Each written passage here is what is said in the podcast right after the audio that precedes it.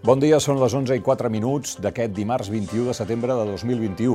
Avui és el Dia Mundial de l'Alzheimer i és eh, d'aquesta malaltia que en parlarem amb la doctora Mercè Boada, neuròloga, cofundadora i directora mèdica de l'ACE, l'Institut Català de Neurociències eh, Aplicades. La doctora Boada ha dedicat la seva trajectòria professional a les malalties neurodegeneratives i eh, va rebre la Creu de Sant Jordi l'any 2016. Doctora Boada, moltes gràcies per acompanyar-nos. Ui, moltes gràcies per convidar-me. Com arribem a aquest 2021, aquest Dia Mundial de l'Alzheimer el 2021? A veure, jo sóc una dona positiva i optimista. Jo penso que el, el 2021, tot i que el 2021 hagi sigut un any conflictiu, eh, el 2021 per l'Alzheimer és un bon any. És un bon any. Per què? Perquè eh, eh, si ho parlem en termes de quines possibilitats tinc per tractar els, els malalts, eh, nosaltres estem tractant els malalts eh, amb els medicaments que van sortir el 93, eh, perdó, el 93, 96, fins al 2000 i pico, 2003, l'últim medicament, no en havia sortit cap. Són ballets. Són ballets, eh? Funcionen, però són ballets. I que cada vegada que la indústria ha fet el gran esforç de recerca en clinical trials, o sigui, assajos clínics per prova, han anat de cap a caiguda. Han sigut fallits, no han donat resultats complexes i tal, perquè la malaltia és extremadament complexa. I en aquest moment, vostès sabran que la FDA americana ha aprovat un fàrmac que ja està aprovat Estats Units, la Ducamat, aquest és el nom genèric de la companyia Biogen, i a més, amb tots aquests anys s'ha arribat al desenvolupament amb el tractament en plasmafèricis, amb el recanvi de, de recanvi plasmàtic amb albúmina, que és un tractament molt conegut amb el, pels metges, eh? sobretot pels metges que estan intensius, perquè aquest recanvi em salva la vida, eh? Si estic molt fotut, que també he donat bons resultats amb els malalts que estan ben avançats. Li explico. Educa començament, gent que inclús no té criteri d'Alzheimer, però biològicament ho és, per tant, un tractament que pot deturar la progressió d'Alzheimer, el recanvi plasmàtic amb gent que té Alzheimer, que la meva possibilitat d'èxit o de supervivència d'un fàrmac que és més limitada amb malalts d'Alzheimer. Per tant, en aquest moment podríem cobrir el que jo li dic el ventall de quan començo a quan realment l'Alzheimer és palès, patent, i el pot diagnosticar la gent que hi conviu. No? Per tant, optimista i molta recerca. Antoni, molta recerca en marxa. Ara en parlarem. Uh, L'Alzheimer uh, és una malaltia uh, que porta el nom del neuròleg i psiquiatre alemany Alois Alzheimer, que va ser descrita per primera vegada ja fa més de 100 anys, l'any 1906.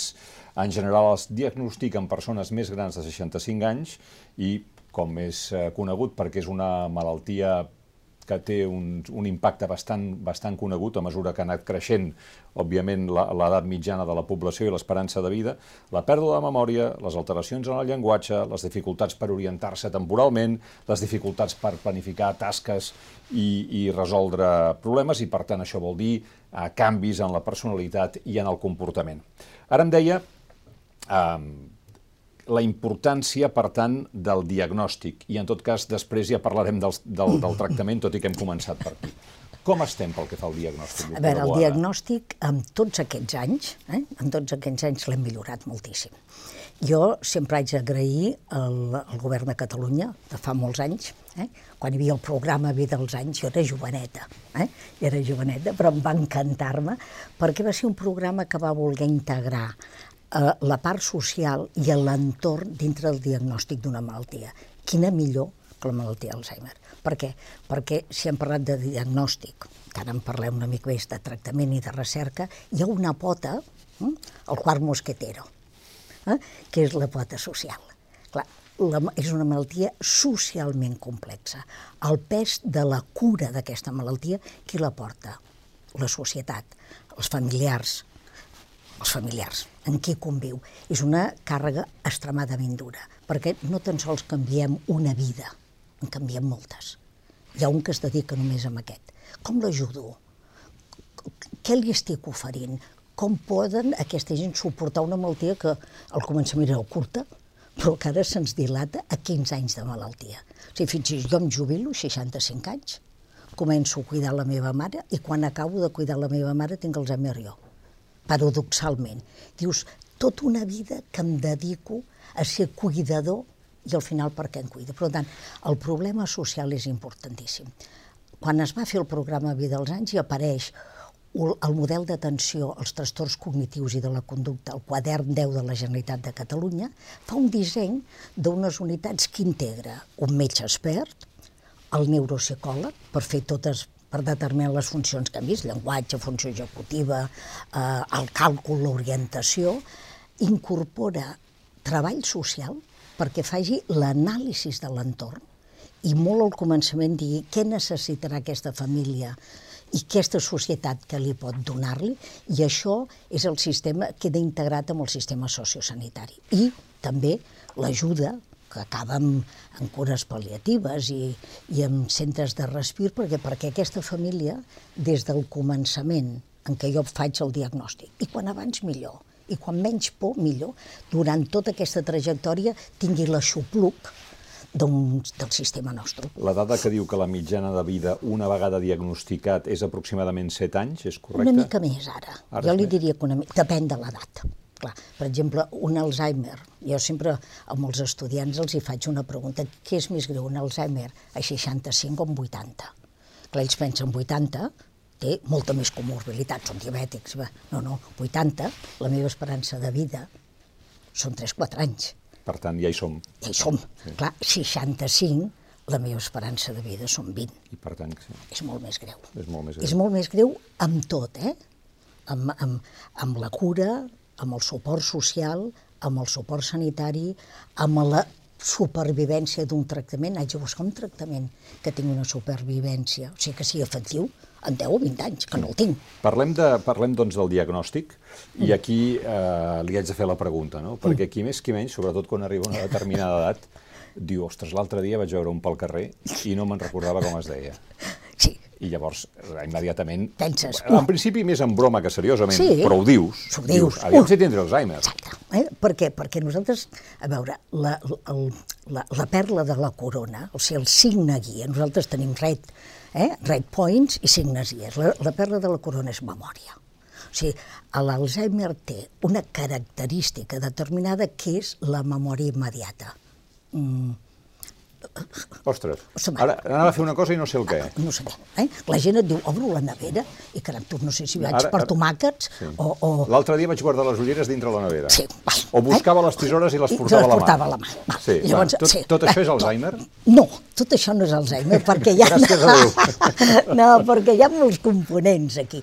Però nosaltres, el que hem millorat aquest diagnòstic és que tenim instruments cognitius, o sigui, que mesuren i que determina la cognició per veure aquesta memòria. Fixi, si jo faig recerca i busco un fàrmac per l'Alzheimer, em focalitzaré sobretot en que millori aquesta memòria, mm -hmm. perquè serà el primer que jo tinc de determinar.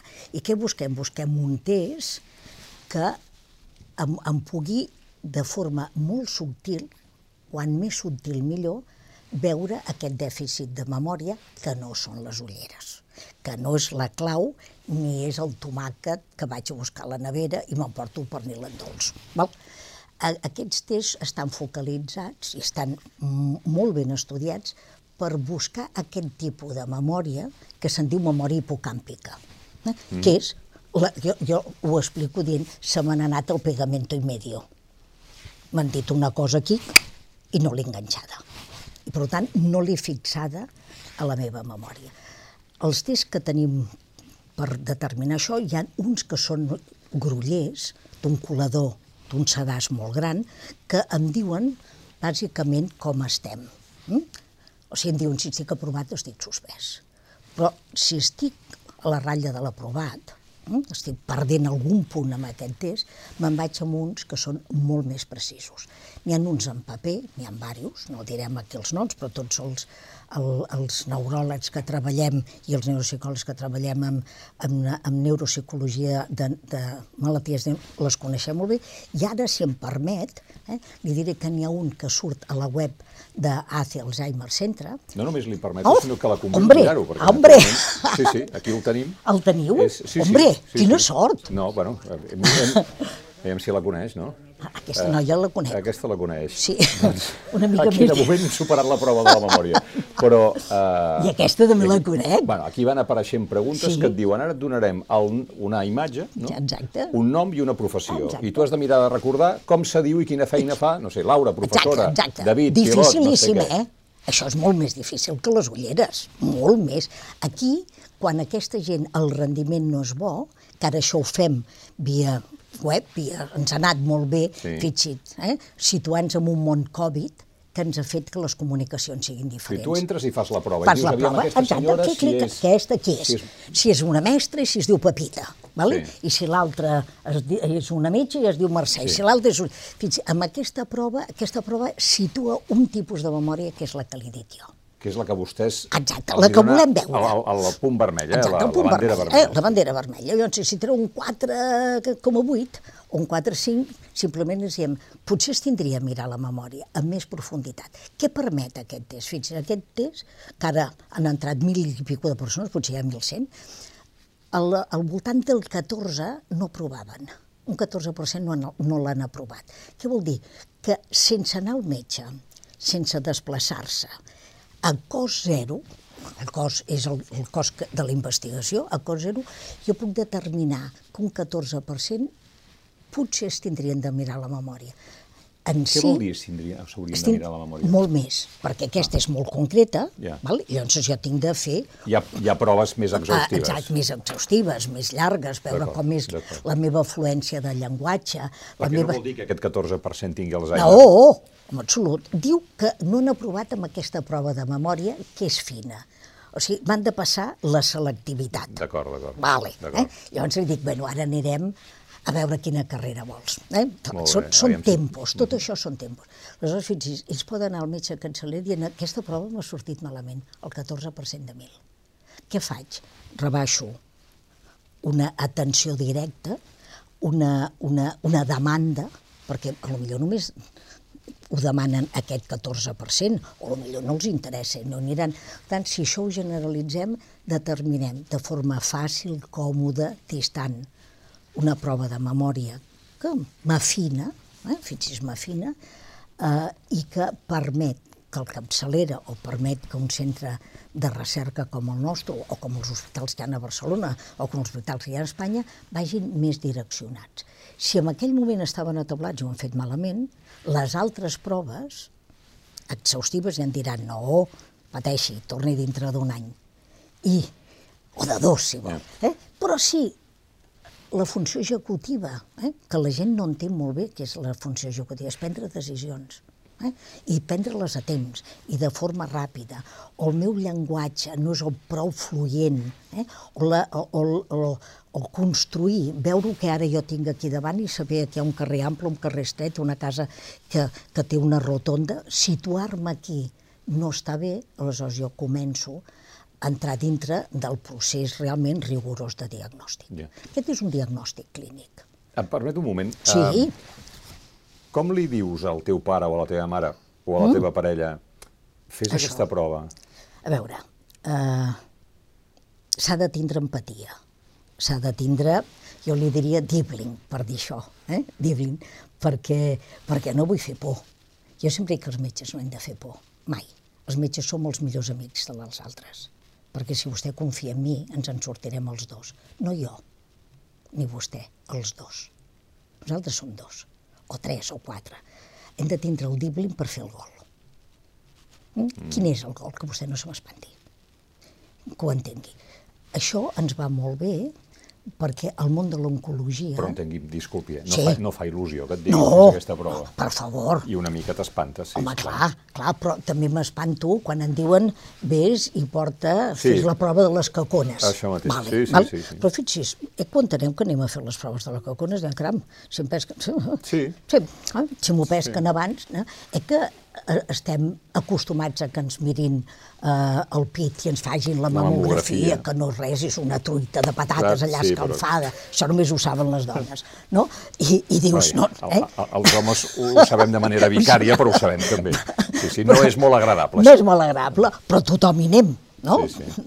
Déu mos en gua- reguardi, que, Sí, o sigui, sí, quina sí, sí. sort. Bueno, el la pròstata, rectal el tacte rectal. Fi, fi, eh, el món de, de l'oncologia ens ha ajudat a nosaltres, perquè nosaltres, amb, fa molts anys ja fe, vam dir, si vostè es mira el colesterol, per no tindre un infart de miocardi, o un stroke, una, una feridura, Mm. Sí, sí. Si es mira el, el, la pressió arterial per saber quin risc tinc i no menjar sal, si vostè es mira el sucre per no ser diabètic i fer una dieta adequada, per què no es mira la memòria?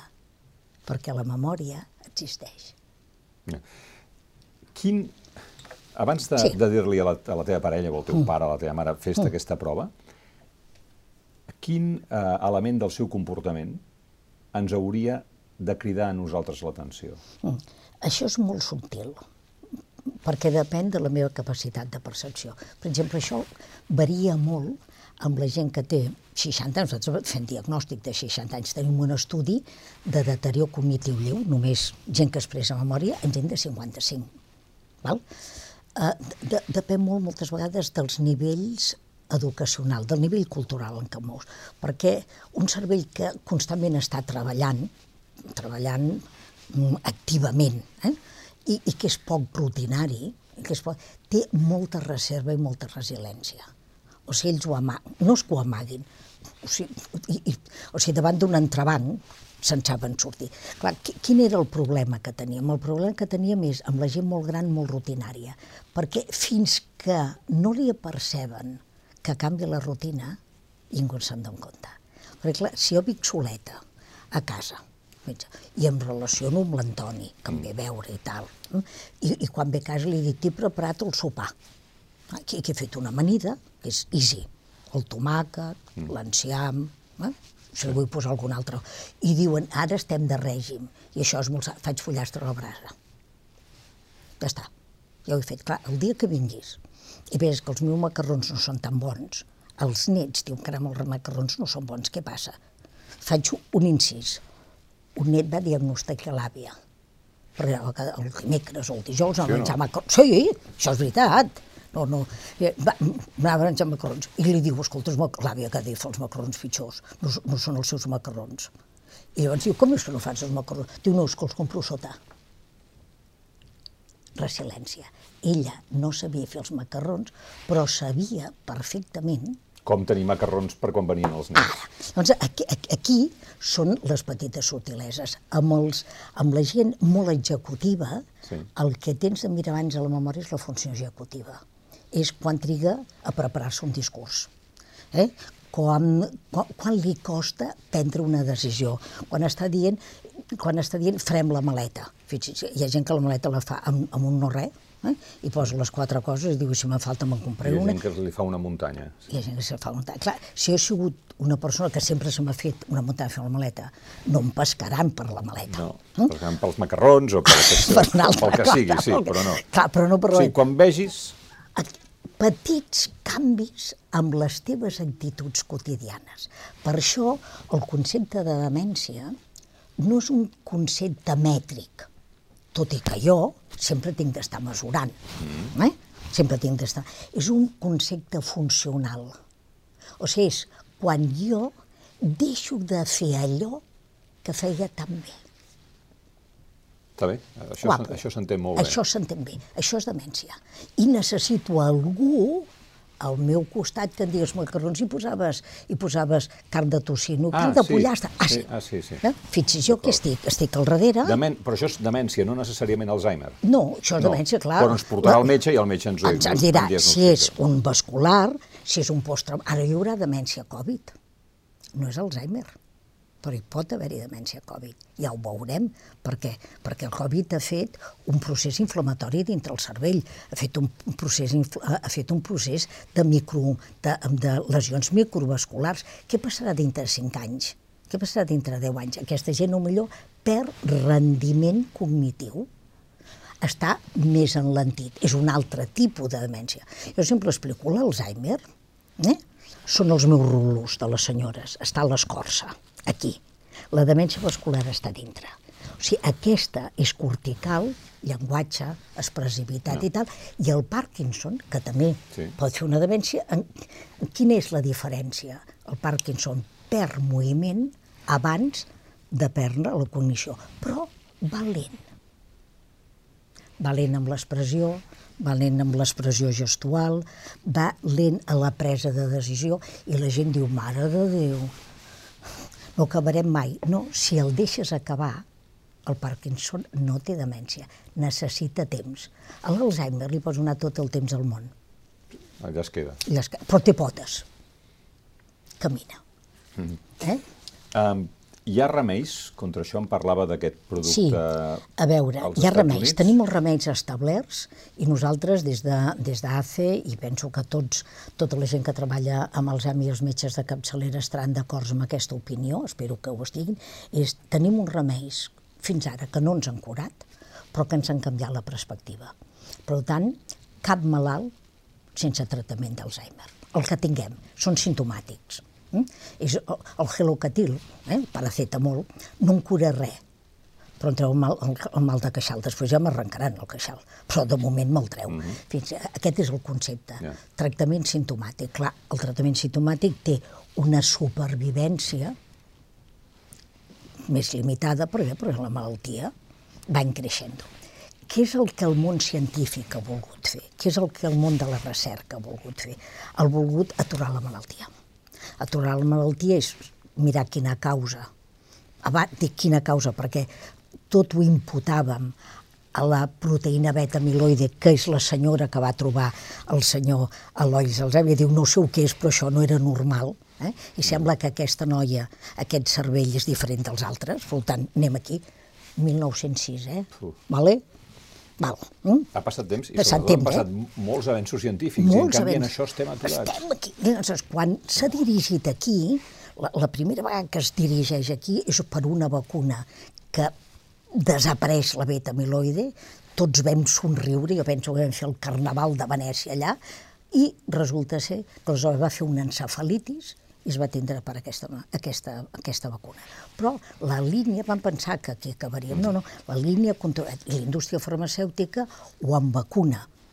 Catalu eh, Espanya té una vacuna de la companyia Araclon, eh? també, o sigui, no, no, Espanya i, i, i Catalunya no, no estem mancos, hi ha recerca aquí, eh? Eh, eh, llavors es van buscar, el, es va dissenyar el mateix que s'ha dissenyat per la múltiple i per l'oncologia. És uns anticossos monoclonals que van amb aquella proteïna específica. Vam dir, fantàstic, aquella proteïna específica es liquida, però quan acabem aquests estudis, clínicament, el, el que no prenia res, que és el placebo, i el que prenia van en paral·lel, no havia funcionat. Eh? Per tant, és una decepció darrere d'una altra, però quin avantatge té l'Alzheimer? I aquesta és la generositat de la gent a mi m'agrada que dic com li diem a la gent això, com li diem a algú que entri en un estudi experimental, és un ensaig clínic, en què la, a lo millor, segons el disseny, el 50% no prendran fàrmac actiu i a l'altre prendran un fàrmac per poder trobar un fàrmac en el futur. Perquè no vull que el meu net tingui Alzheimer. Fixis, perquè no vull que el meu... Per tant, jo i poso el cap, els peus, el cor i tota l'estima en un estudi. Perquè eh, la, la, la genètica determina sí, hi ha uns, 100%? El 100% no, però amb, amb unes malalties que se'n diuen hereditàries, tu heredes una mutació i, i, i aquesta, la, la penetrància, que es diu que el fill tingui la possibilitat, és enorme, altíssima. Aleshores, el, quan hem dit que la malaltia era complexa, social, tractament, eh, recerca, diagnòstic i recerca, és que tampoc té un gen. O sigui, el que va més és tindre una malaltia que depèn d'un gen perquè ara el gen els trobem. Aquests nosaltres són poligènics. Hi ha molts gens que interfereixen amb la malaltia. Llavors, per, per poder fer el que se'n diuen un composite, o sigui, veure tots els gens que amb, més pes o menys pes hi intervenen, necessites mostres de gent brutals, 75.000, eh? per donacions, o sigui, mostres, perquè tu arribis a trobar sis, sis gens nous. Aquests gens no determinen la malaltia, però la sumatòria, si tu els arreplegues tots vas maldat.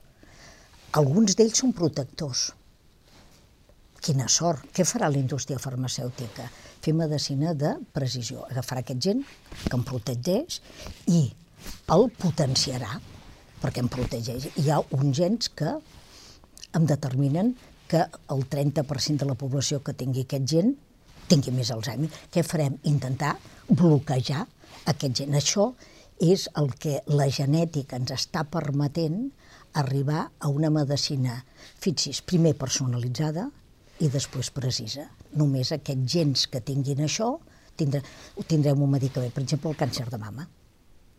Però si els meus pares tenen Alzheimer, millor que jo em vagi Sí, millor proves? que jo miri la diabetes, no? Mm. Per tant, que miri la, la, la, la, memòria. la memòria. Per què? Perquè tinc més risc de que aquest entorn familiar jo heredi o bo i jo heredi o dolent. -hmm. Per, per què tenim més por? Perquè els seus pares arriben a 85 anys i 90.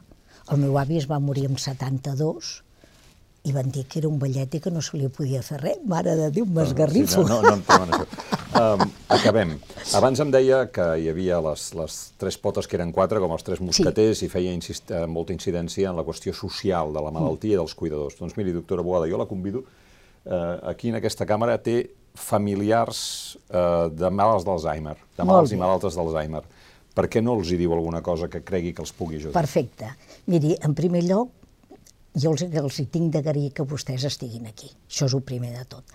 El, el cuidar un malalt d'Alzheimer no és fàcil, perquè, en mica en mica, jo vaig veient que aquella persona amb la que he viscut 30 anys, 40, s'està desmiculant, m'està canviant. Quina és la millor adaptació? La millor adaptació és pensar que jo em puc posar dintre d'aquesta malaltia, que quan ens repeteixen 40 vegades el mateix, que jo ja sé que els engegaria més enllà de dida, eh? és intentar posar-me un tap i anar-li... Ja t'ho he dit, però fixa't, ho solucionarem. Ah, ja ho arreglo, tu ni pateixis que jo ho arreglo. O sigui, el malalt d'Alzheimer no vol dubtes, vol solucions. Eh, quan nosaltres li preguntem, què vols per dinar? I diuen, és que no ho diuen mai, és que anem al restaurant i, i no saben què agafar. No, és dir, ui, el llenguado Avui està fantàstic. Jo agafo el llenguado. Solucionem els problemes. Aquesta és la primera missió nostra. No posar-los més, solucionar. L'altra és pensar que amb les seves limitacions i les seves aquestes mancances que es tenen, ells tenen de viure i hem de viure socialment, hem de sortir al carrer a passejar, hem d'anar a prendre'ns un cafè, hem d'anar al cinema, que ens cansem, sortirem, hem d'intentar llegir el diari, llegim a l'ara i llegim una columna, petita, petita, les, les, les capçaleres, els hi han de preguntar, avui què està passant a les Palmes? Fixa't, jo que pensava que els volcans només estaven a Hawaii, no, no, estan aquí. Què passa? Jo sóc el actor principal perquè ells vagin sempre al meu darrere. Però els haig de deixar actuar. Ells pugen al plató. Aquesta és la primera, la primera, la primera recomanació. Ells són i viuen el mateix que nosaltres, a un altre nivell. I l'altre és que jo m'haig de cuidar com a cuidador. Si jo no em cuido, si jo no tinc la meva vida pròpia, si jo no tinc un espai de lleure per prendre'm aquest cafè amb les meves amigues, per anar a la perruqueria, per badar el cort inglès, per mirar qualsevol ximpleria en una, en una botiga, o per estar parlant amb la carnissera i amb la peixatera al mercat, jo no viuré. I com no viuré, no, no seré un bon cuidador. Els explico un exemple, que és molt gràfic. Una, una senyora de pagès, llestíssima, que el seu marit no es volia despullar quan s'anava al llit. Eh? Volia dormir-se'n vestit. Clar, hi ha molta gent que li diu, i treu-te les bates, i treu-te els... I aquest va dir, no, tu, ho he solucionat. Se'n va a dormir, vestit, vestit, amb sabates i tot. I quan ronca, li trec les bates i el cinturon. Fixi's, fantàstic. No embrallo, no embrallo, ell se'n va al llit i llavors quan el tinc ben dormit, sabates, cinturó i tal, ara el pijama no li poso. Mala sort. Mala sort. Doctora Mercè Boada, moltíssimes gràcies. A vostès. Per tot el que ens vostès. explicat. A vostès. Anava a dir, per desgràcia, per desgràcia per la malaltia, per sort per, la, pel nostre intercanvi social, fins l'any que ve. Fins l'any que ve. Molt bé. I a vostès també, moltes gràcies per haver-nos vist en aquesta entrevista que hem servit als lectors de l'Ara motiu del Dia Mundial de l'Alzheimer.